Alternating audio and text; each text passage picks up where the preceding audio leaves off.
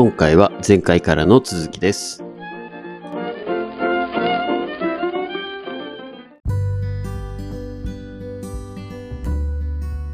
い、よろしくお願いします。お願いします。はい、お願いします。えーっとですね、まあいろいろ話してきましたが、今回は、うんまあ、ジェンダーとか女性役員とかっていうふうにこうダイバーシティと呼ばれる観点でこうお話をできていければなと、うんできていけ、んお話をしていければなと思ってます。はい。で、これも日経から何個か拾ってきた記事でございまして、女性役員は経験、移動が育む、男性中心の文化が壁という記事と、ジェンダー格差、IT で変える女性もテックリーダーにというところで、まあ、この辺のお話を含めてですね、まあ、きっとこの中身をこういろいろ話すというよりも、うん。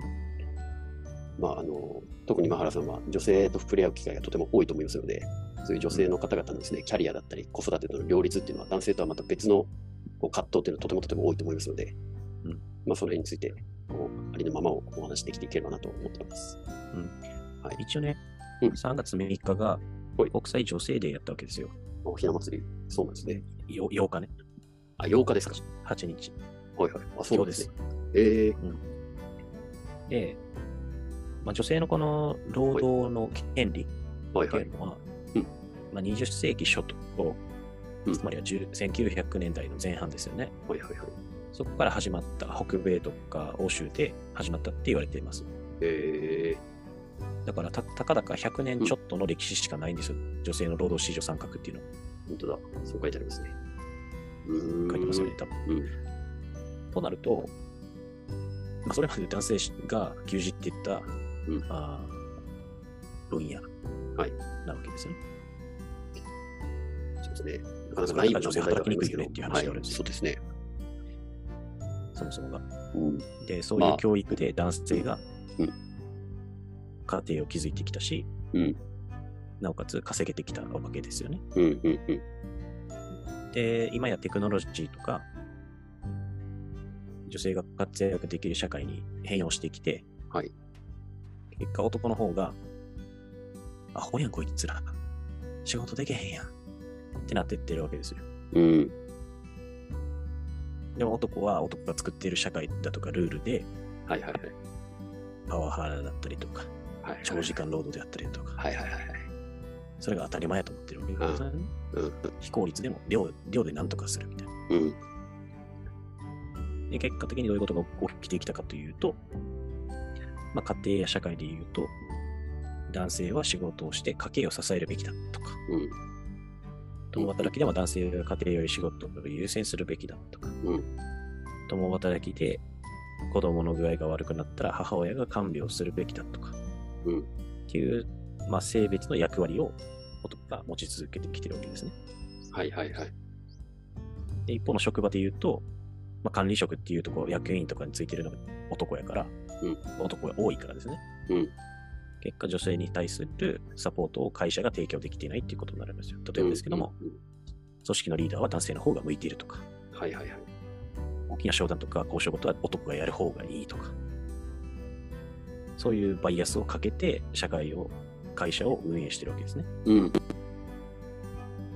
そこに対して女性たちは、抗ったとしても、そういう社会になっちゃってるから、うんい。きなりは変わらないわけですよ。そうですね。プラス、うん家庭教育としてうん、女性はこうあるべきうんっていうのをちっちゃい頃から押し付けられて育っているから、はいはいはい。そういう社会にフィットしてしまってるわけです。ただ、現代の社会が求めているもの、もしくは国が方針として示していってるのは、それとは逆の話ですよね。そうですね。それが多分今の時代なんですよ。うん。や、そう、そう思いますよ。あのー今と昔っていうのが、えーもう全然こう、役割が違ってるじゃないですか。はい。昔っていうのはもう何千年も前前からも含めてですけど、まあ、どうしてもこう、そもそもこう性別の違い、特徴としては、子供が産める、産めないっていうのもあれば、筋肉量とかも含めて骨格っていうのが違ってくると。そうすると、昔っていうのは、当然頭で何かするというよりも、うんどちらかというと力で何とかするというのがメインだったんで、と当然狩りとか狩猟とかっていうところで言っても、はい、どうしてもこう男性がメインになってしまって、じゃあそれを裏で支えるっていうところが女性のメインっていうのは、もう仕方ないことだと思いますし、で、それがずっとですね、本当戦争を含めて、やはり外でこう武力で衝突するときに、やはり男性が強くなるっていうのは、もう致し方ない社会だったなっていうのは、それはもうい、もう残念ながら事実だと思います。うん。一方で、今って先ほども原さんもおっしゃってましたけど、全然もう力って関係ないよねと。むしろ頭だったり、うんそういう頭で考える、その頭の、なんですかね、女性男性関係ない部分で、えー技量が図られる部分だと思うので、もう今となっては関係ないはずなんだけど、完全にもう惰性だと思ってますよ。昔の、これまでの2、3000年間の男性優位、男性がメインで活動してきたという、この社会の、こう、惰性がまだずっと続いちゃってるかなっていうところで、それは歴史ね、僕ら好きなんで、あれですけど、2、3000の歴史の中で変わったのって、先ほどのこの国際女性デーの記事で見ても分かりますけど、やっとこの女性が、えー、なんだ、ちゃんとこう社会進出を認められてきたというデモが始まったのは1904年と書いてありますから、まだ100年ぽっち、3000に対して100年とかっていうことなんで、まだまだ時間はかかる一方で、これをね、あの、しっかりこれって変えていく必要があると思うし、変わらないといけない部分だなってすごく思うので、うん。まあ、とはいえね、やっぱり僕、妻と話しててもすごい思いますけど、お前はいいよなってよく言われるわけですよ。子供もいる。で、自分の好きな仕事もできるっていうことで、うんどっちも取れるよねっていう考えも確かにそうだなって思うわけです。うん。なので、あのね、国の方向で、ていうかまあ世界中の方向で、やっぱりこう男性も一緒に子育てをするという、そのなんですかね、キャリアに対してハンディキャップという、こうハンディキャップっていう考え方っていうのがもう間違ってるかなってすごく思ってて、うん。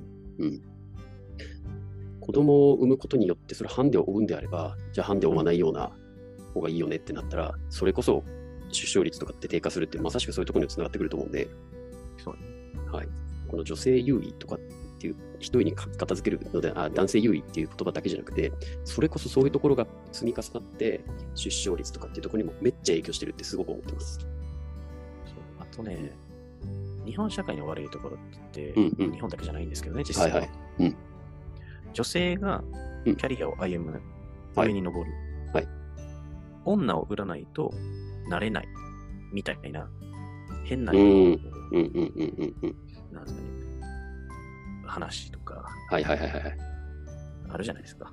いやでもこう、女性らしくの反対が男性らしくいなきゃいけないっていう、こう、なんですかね、それも違うだろうって話なんで、うん。いやーなんか言わんとしてることは伝わりますよ。なんかこう、昇進が決まった女性はいはいはいはい。で、仮にそれがこう一般的に美しいって言われる女性とかやったら、はいはい。部長に抱かれたんでしょみたいな。はいはいはいはいはい。色気使ってはいはいはい。ドップをしたんでしょみたいな。うん。うん。とか、男性が、まあ、権力がある男側からも、まあ、うん芸能界とかね、そういうのリークとかされてるけど、俺に気に入られたいんやったら抱かれるみたいな。はい。要は性を売り物じゃないけど、そうね。女性を女性とし、ねキャリア云々とか能力じゃなくて、その、なんていうの、性的なことないし、まあ、あある種暴力ですよね。あ、そうそうそうそう。うんそれをネタにして、はいなんかそのキャリアを積まないといけないっていうか、うん。強要されたりだとか、うん。そんな直接的じゃなくても、そういう風な根回しをされるだとか、うんうんうん男を、僕らからしたらそんなことありえないじゃないですか。はいはいはいはい。男社会では。はい。女性はそういうことが往々にしてあるわけですよね。そうですね。男男社会の中でうん生きていく中では。うんうん。それってフェアじゃないですよねって話ですね、そもそもがね。いや、そう思います。フェアでもないし、それ女性の人権の問題やし、うん。いってなると男がクソやんってなるわけですよ、そうなったら。同じ男やけど。や、そうですよ。本当なんか、おごり高ぶりというか、だからクソ野郎が多するんですよ、マジで。いや、本当ですよ。あのね、さっきの政治家批判と同じ話で、うんお前が作ってきた男社会じゃねえから。うそう昔の人たちがやってきたことで、お前はただ今のこのシステムにただ乗っかってるだけだからなと。そう、振りかざすじゃねえよって。そうなんよ。はい。いやそうなんですよあたかも自分が、こう、王様になった気分のおおっさん多いじゃないですか。はいはいはいはい。いやいや、だ誰やねん、お前っていう感じですよね。いやー、まあでもね、幸いにしてそういう人が、あ、もう終わってる考えだなっていうふうに認知されるっていう風潮はもう確実にあると思うんで、うん。もうあと5年、10年でそういう人が淘汰されると思うんで、いや、まあ、今いいのはそうやってさらされるとかね、あるから、そうね、そうね、そうね。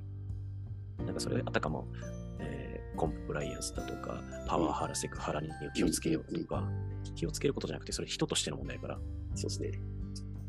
いや、まあ、僕はパワハラ気味ですよ、多分ね。おそらく一般社会 で言うと、そうですか。お前やれよ、みたいな、そういう感じのスタンスなんで。はいはいはい。でセクハラはちょっと違うと思うんですね。うんいや、確かにその、なんていうの、下ネタは言いますよ。はいはい。でもそれもセクハラなわけじゃないですか。いや、はいはいそれを嫌って思ったらセクハラになる。そうね。そうね。でまあ、それがトゥーマッチ行き過ぎてた社会やったし、今は逆に、そのハラスメント、ハラスメントしすぎてるわけですよ。何でもかんでもハラスメント、なんとか、マタニティハラスメントだとか、若者のなんとかハラスメント。はいはいはい。それはそれやんっていう。極端。バランス取ってって思います。なんか今でこそ、こう、ですかね、そういうさっきの、えーなんだ、女性蔑視の男性上司に対して、うんうんお前それ違うよねっていう風潮って来てると思って、あ来てるっていうのは、かなりこう、そっちがメジャーになってきてると思うんですけど、うん。ここに書いてある1904年に、うんその声を上げた人たちうん。を考えると、うんこれ半端ねえなって思うんですよ。自分だったら無理って思うんですよ。うんいや、なので、いや、これね、あの、このおお前が言うなって声は100%あるのは承知ですけど、本当に今、こういう風潮になれたのは、男性の僕が言うのもあれですけど、こういう人たちが声を上げ続けてきたから、こうやって社会全体が変わってきたっていうことは事実であると思うんで、